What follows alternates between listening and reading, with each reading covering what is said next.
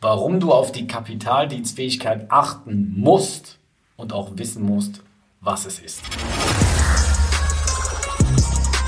Welcome to another episode of IMO Self Made Podcast, giving you non-stop gems on all things real estate, investing, and the mindset to stand out from the rest of the competition.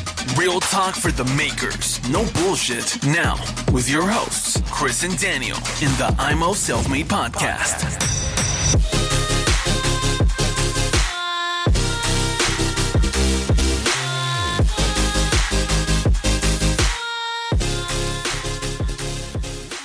So, hallo.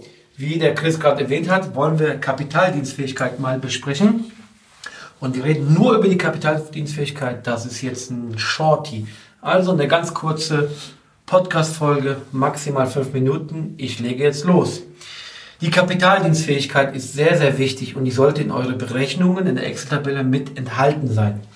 Diese Kapitaldienstfähigkeit habe ich für mich in meine Excel-Tabelle eingebaut und ich sehe bei jedem Investment, wenn ich meine Excel-Tabelle aufmache und die grundlegenden Daten einbaue in meinen sogenannten Quick Check, sehe ich sofort, ist die Kapitaldienstfähigkeit gegeben, ja oder nein. Es blinkt mir direkt grün auf. Was ist die Kapitaldienstfähigkeit? Die berechnen fast alle Banken mit ein. Es bedeutet, die Kapitaldienstfähigkeit ist da, wenn die Kaltmiete minus einen gewissen Prozentsatz abgezogen wird, reicht die Restsumme aus, um das Darlehen zu bedienen, also Zins und Tilgung. Und das ist die Kapitaldienstfähigkeit.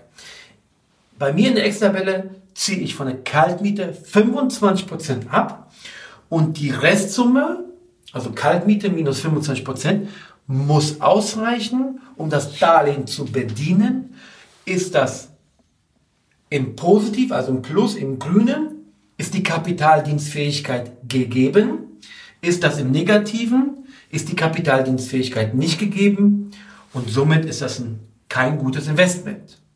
Also, ich empfehle euch in euer eigenes Kalkulationstool, ich werde meinen persönlichen Excel-Tabelle mit den grundlegenden Daten, mein sogenanntes Quick Check für Berechnung des Buy and Hold Investments, werde ich zur Verfügung stellen. Und dort ist die Kapitaldienstfähigkeit äh, runtergeschrieben oder einprogrammiert. Ihr könnt das anhand oder nach der Podcast-Folge genauso bei euch umsetzen. Die Kapitaldienstfähigkeit ist die Kaltmiete minus 25 Prozent und die Summe muss ausreichen, um Zins und Tilgung zu bedienen positiv, ist die Summe positiv, ist die Kapitaldienstfähigkeit gegeben, ist sie negativ, wird der Kapitaldienst nicht da sein, um die Bank zu bedienen. Das ist die Kapitaldienstfähigkeit. Baut es bei euch rein und sie muss immer positiv sein. Und das Ganze müsst ihr auch noch weiterführen und zwar baut die Bank, für die ist das natürlich enorm wichtig mit dieser Kapitaldienstfähigkeit, aber die machen noch eine weitere Berechnung. Die gehen davon aus, dass in ein paar Jahren der Zins steigt. Man könnte hier natürlich optional, sagen wir mal, die Zinsen sind wieder bei 3%. Dann könnte man die Tilgung von, wenn man jetzt zum Beispiel 3% oder 2,5% tilgt, runtersetzen auf 1,5 bis 2% Tilgung, damit es sich ausgleicht. Aber die Bank macht dann nochmal eine Berechnung, wenn die Zinsen steigen, bist du dann noch im Plus, wenn man die 25% abgezogen hat von der Kaltmiete oder nicht. Denn es gibt ganz, ganz viele, deren Portfolio ist gerade so positiv für die Kapitaldienstfähigkeit. Das heißt, die Leute freuen sich, sagen, wow, sie ist im Plus.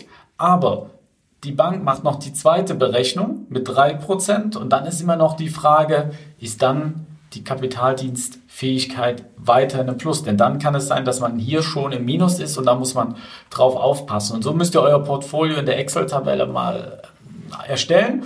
Und wenn ihr das schon gemacht habt, schaut es euch dann mal an und geht einfach mal mit dem Zins auf 3% hoch und nehmt ein bisschen die Tilgung nach unten und dann schaut ihr mal, ob ihr da noch im Plus seid. Und ich wette, dass ganz viele da draußen sind, die spätestens nach der zweiten Berechnung der Bank hier im Minus sind, was die Kapitaldienstfähigkeit angeht. Ich habe vorhin 25% erwähnt, was ich abziehe. Es gibt Banken, die ziehen nur 15, 20% ab. Ich habe für mich beschlossen, 25% zu nehmen, weil mit den Banken, die ich, mit denen ich zusammenarbeite, ziehen auch tatsächlich 25% ab. Aber ich habe schon gehört, es gibt Banken, die ziehen sogar 30% ab. Gerade bei Gewerbe, bei Gewerbe ziehen die Banken 30 Keine Erfahrung bei Gewerbe, aber es könnte durchaus möglich sein. Genau, bei. Wohnimmobilien ist 25, 20, 30% gegeben. Also, habt sie im Griff, die Kapitaldienstfähigkeit und dann könnt ihr immer weiter finanzieren. Das ist nämlich das Wichtigste. Ihr könnt kaufen, kaufen, kaufen, kaufen. Absolutes A und O. Daniel, vielen Dank dafür. Vielen Dank auch. Bis dahin, macht's gut. Thanks for tuning into IMO Self Made Podcast. Make sure to subscribe so you don't miss any future episodes. Leave a five star review and share this podcast to anyone that needs that kick of real estate motivation they need.